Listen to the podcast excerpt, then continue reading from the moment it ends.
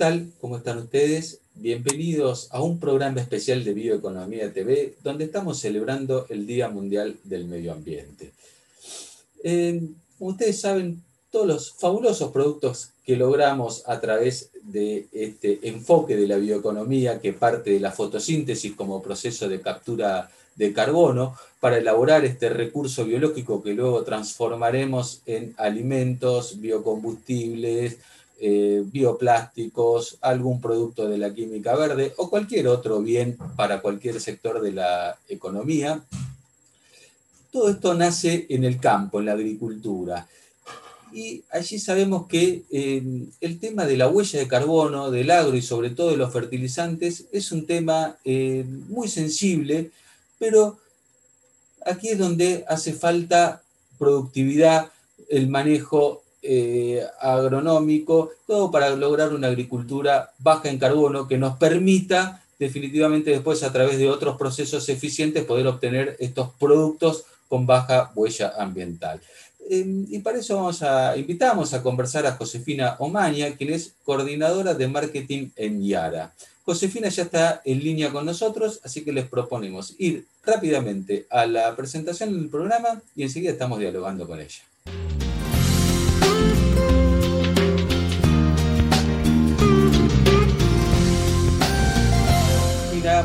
Gracias este, por prestarte a conversar con nosotros. Hasta hace un año y medio, como que la agricultura estaba señalizada como el gran problema o uno de los principales problemas del calentamiento global, y quizás en los últimos tiempos esta tendencia está este, un poco cambiando. Pero entendemos que no hay que relajarse y hay que ir hacia una agricultura este, más sustentable. Y quizás los fertilizantes son un poquito el, este, el cuco en esto, eh, pero bueno, ¿cómo, cómo se hace ¿no? para mejorar la productividad agrícola y a la vez poder reducir la huella de carbono. Bueno, bueno buenas tardes Emiliano, gracias por, por la nota.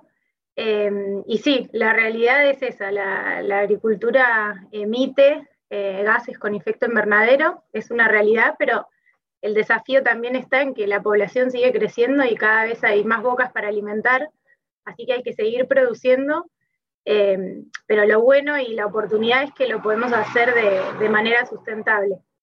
Entonces, eh, hace tiempo en Yara venimos trabajando en esto, para nosotros no es algo nuevo. Eh, desde 2005 venimos haciendo acciones concretas para reducir las emisiones de, de gases con efecto invernadero, puntualmente desde nuestras fábricas, usando catalizadores para reducir la emisión de gases, y después a campo, eh, la propuesta que nosotros tenemos para reducir las emisiones en la agricultura es usar fuentes más amigables con el medio ambiente y de esa manera lograr menores emisiones. Puntualmente en la fertilización nitrogenada, usando fertilizantes en base de nitratos, que lo que hacen es eh, nutrir a los cultivos de manera mucho más eficiente, mayor eficiencia en el uso de, nitrógeno, que en definitiva es eh, menores emisiones por tonelada producida. Entonces, si yo tuviera que decir eh, cómo bajamos el impacto ambiental, es de dos formas. Primero, desde la fábrica, de nuestras fuentes de fertilizantes, eh, y segundo, a campo, por las fuentes per se, que están basadas en nitrato y en amonio, entonces ahí reducimos las emisiones de eh, óxido nitroso, de dióxido de carbono y de amoníaco, que todo se reduce en menor huella. Vos mencionabas como eh, digamos, dos eh, fuentes, por decirlo de alguna manera, de emisiones. Una es intrínseca a la producción de los fertilizantes, donde ahí el productor no, no tiene nada para hacer, digamos, eh, y otra que vos mencionabas a campo. ¿Cómo puede el, agricultor producir más a la vez y haciendo optimizando el uso de fertilizantes? Bien, Hace poco, no sé si, llegaste a leerlo o estás al tanto, se publicó en Argentrigo un trabajo donde, que hizo el INTA y el INTI, que es muy interesante y siempre lo recomiendo, eh, donde se midió las emisiones y la huella de carbono para producir un kilo de pasta. De ese estudio surge que los fertilizantes representan un 30% de las emisiones a campo, es decir, que el peso en las emisiones que tiene la fertilización es de un tercio, ¿no? Entonces nosotros logramos eh, desde Yara, cambiando las fuentes de los fertilizantes, usando fuentes basadas en nitratos, reducir esa huella de carbono en un 30% comparado con eh, la fertilización tradicional basada en fosfato de amónico y urea, reemplazando por fuentes eh, Yaramila nitrocomplexar, que es el arrancador de Yara, y Yaravera lintodoble sulfán. Este número del 33% concretamente para lo que es cereales de invierno, surge de utilizar la calculadora Cool Farm Tool, donde nosotros comparamos toda nuestra base de datos y todos los estudios que tenemos en trigo, donde comparamos ambas fuentes. De ahí surge que podemos reducir un tercio ese 30% de emisiones que representa la fertilización en la producción de, eh, de cereales de invierno. No sé si quedó claro, por ahí son muchos números, pero no, no, muy, muy interesante y está muy claro. Yo eh, recuerdo, lo, he leído al, trabajo de, Argentrigo y, me llamó este, muchísimo la atención y, a la vez me produjo satisfacción que los planteos de mediana o alta tecnología tenían este, menores emisiones que los planteos de baja tecnología y entiendo que esto tiene que ver con eh, la mayor producción por unidad de insumo este, introducido. Exacto, es la mayor eficiencia de uso de recursos, de unidad de nitrógeno cuando hablamos de fertilizante. Y también algo importante es que eh, hay que ser más eficientes en, el uso de todos los recursos. Entonces también eh, en YAR hace tiempo que ya no hablamos de productos, sino hablamos de soluciones por cultivo, y una solución no solo incluye los productos, sino incluye un montón de herramientas digitales, un portfolio de agricultura digital, donde el productor se pueda apoyar para ser mucho más eficiente, por ejemplo, en la partición de nitrógeno, para evitar las menores pérdidas y lograr el, mejor retorno a la inversión, pero también con el, mejor con el menor impacto ambiental. Entonces, eh, el foco de la compañía va a eso, a un planeta respetado, digamos producir más, que es la necesidad que tenemos, pero de manera sustentable. Estamos viendo una tendencia hacia la digitalización en el agro con un montón de herramientas, aplicaciones y plataformas eh, que bueno, buscan un poco centralizar y mejorar este, o hacer más eficiente la agricultura. Eh, ¿Cómo, se puede, ¿Cómo pueden compatibilizar estas herramientas o qué tienen ustedes para ofrecer al respecto de lo que tiene que ver con la digitalización de la agricultura? Bien, buenísimo. Nuestra, nuestra solución Cereal Plus eh, tiene concretamente tres herramientas digitales en las que nos basamos para que sea una solución dinámica y que el productor pueda tomar decisiones a mitad de camino eh, según cómo venga el año o según también cómo venga el mercado. ¿no? La primera herramienta en el ciclo de cultivo es el sistema de recomendaciones YARA, que lo que nos permite es a través de un análisis de suelo que el productor, carga, recibir una, una recomendación de fertilización de arrancador y la primera fertilización nitrogenada. Esto lo hicimos a través de la digitalización de un, árbol de decisiones que trabajamos, que lo tenemos hecho por, cultivo y también por zona productiva, porque entendemos que cada zona tiene sus particularidades, así que tiene un, desarrollo local que permite al productor tener una recomendación de fertilización de base. Después la segunda herramienta, en el caso de cultivos de fina, es Entester, que Entester es un medidor de clorofila que lo que nos permite concretamente es ver cuán verde está el cultivo. Y cuán verde está el cultivo nosotros lo podemos relacionar con el contenido de clorofila y por ende con el contenido de nitrógeno.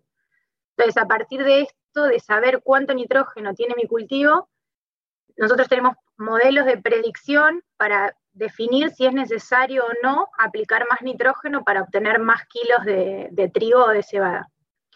Entonces, medimos en, un estado de, de macollaje eh, macollaje tardío, un nudo, y lo que sabemos ahí es que esa respuesta en kilos que vamos a tener, em, podemos predecirla a través de, este medidor de clorofila. Y después medimos por segunda vez en el estadio de hoja bandera, eh, llamado de hoja bandera, para saber eh, cómo podemos construir calidad, porque sabemos que a partir de ese estadio aplicar nitrógeno implica construir la calidad de los cereales. Entonces son dos momentos en, donde podemos tomar decisiones.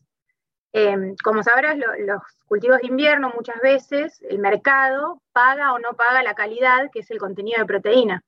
Entonces, si yo puedo predecir qué calidad voy a tener, puedo tomar una decisión si me conviene o no seguir fertilizando, si es viable o no, que en definitiva es ser más eficiente. Y la otra herramienta que tenemos que, soporta em, a Entester, que nos dice cuánto nitrógeno aplicar, es AdFarm, que es una plataforma de imágenes satelitales que, lo que nos permite hacer es ver, según em, la capacidad ambiental que tenga un lote, distribuir de manera eficiente el nitrógeno. Es decir, con Entester defino cuánto nitrógeno aplicar, con AdFarm cómo distribuirlo de la mejor manera. Entonces se basa en imágenes satelitales y lo que hace es generar una prescripción que se puede cargar en la fertilizadora y de esa manera ser más eficientes en la aplicación del fertilizante. Así que esas son las tres herramientas que, incluye la solución.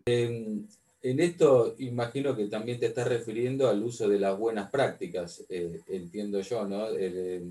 con esto de este, esto que, ahora se está llamando la eh, agricultura climáticamente inteligente. ¿Podés contarme un poquito sobre eso? Si están trabajando, cómo, están, cómo lo están viendo.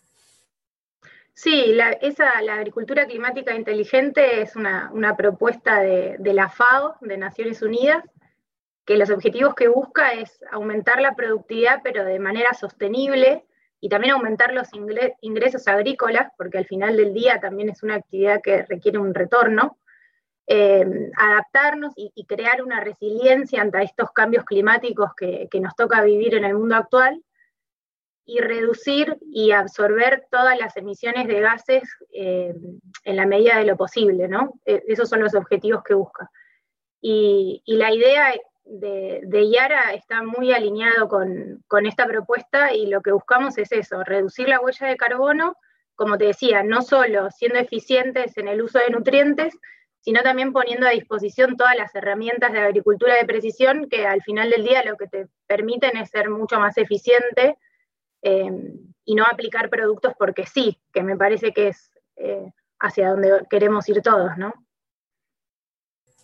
Sí, incluso hoy, además de los mayores costos que tiene este, aplicar productos que, digamos, no cumplen este, alguna función en, lo que tiene que ver con la, producción, el hecho de reducir la huella de carbono ya está en, algunos países comenzando a generarle ingresos a un productor agrícola por prestar servicios ecosistémicos. Entonces, me parece que estamos entrando... Eh, en una etapa clave de lo que tiene que ver con mejorar la productividad eh, o, reducir la huella ambiental de, la agricultura, ya no solo este, por una cuestión de sentirse bien, sino también por una cuestión hasta una ecuación económica más favorable. Sí, exactamente. Eh, desde 2016 que se firmó el Acuerdo de, de París, que Argentina participó, que se empezó a escuchar del tema, si bien todavía no hay em, una comercialización de bonos, es hacia lo que vamos, entonces es importante, y el mensaje que nosotros queremos llevar al productor, es importante que cada productor sepa qué está emitiendo y cómo podría bajarlo, esas emisiones, como para ir anticipándonos a cuando tengamos ese mercado de bonos, ya saber qué es lo que tengo que cambiar, eh, obviamente para ser más sustentable, pero también para que, para que sea más rentable la actividad. Genial. Eh, y con esto, hoy que estamos celebrando el Día del Medio Ambiente, eh, ¿tienen alguna planificada alguna acción concreta que esté haciendo Yara? Mira, el 8 de junio concretamente vamos a estar lanzando Agoro, que es una alianza de carbono, que lo que busca justamente es un lanzamiento a nivel global, eh, así que están todos invitados a inscribirse. Em, y la idea es llevarle, es eh, poder decarbonizar todo el proceso de producción para que, el, para que le sume económicamente al productor agropecuario, pero además para que cada consumidor final y cada compañía de alimentos sepa la huella que está emitiendo. Así que em, estamos todos esperando ese lanzamiento que tenemos algunas pruebas piloto en otros países, en Argentina todavía no, pero es hacia donde vamos. Este, ¿Esta iniciativa va a estar disponible también acá en la Argentina? El lanzamiento global de, la, de lo que es la eh, Agoro Carbon Alliance, se llama, y próximamente va a estar disponible en la Argentina. Por ahora estamos con unas pruebas pilotos en otros países, pero es hacia donde queremos ir. Qué bueno, la verdad que este, todo bueno, muy interesante. Vamos hacia una agricultura más sustentable. Nosotros este, desde acá, desde Bioeconomía, este, celebramos todas estas este, iniciativas porque somos conscientes que vamos este, camino a una explosión demográfica en las próximas décadas con un, un, mundo que va a tener mayor poder adquisitivo, que va a demandar más y mayor cantidad de alimentos, pero también toda una serie de nuevos productos originados a partir de recursos biológicos, donde va a ser este, indispensable mejorar la productividad del agro y este, con la limitante de este, la superficie cultivable que no se puede ampliar, entonces no queda otra que ir hacia la productividad y los fertilizantes juegan un rol clave en esto. Así que felicitaciones por todas estas iniciativas y muchísimas gracias por prestarte a contárnoslas a, nosotros a través de esta charla. Bueno, muchas gracias a ustedes y los invitamos a que nos contacten por las redes sociales como YAR Argentina o, mismo en la página web para hacer las consultas que, quieran y conocer más, sobre todo por el momento en el año donde estamos, de la solución Cereal Plus para cereales de invierno. Así que muchas gracias. Llegamos al final de este programa especial celebrando el Día Mundial del Medio Ambiente y le agradecemos enormemente a Josefino Maña y a Yara por eh, prestarse a conversar con nosotros. Como siempre, los invitamos a seguirnos a través de nuestras redes sociales, suscribirse a nuestros newsletters y a recorrer y navegar por todo el portal bioeconomía.info para no perderse nada de lo que está pasando en este fabuloso mundo de la bioeconomía. Muchas gracias y hasta la semana que viene.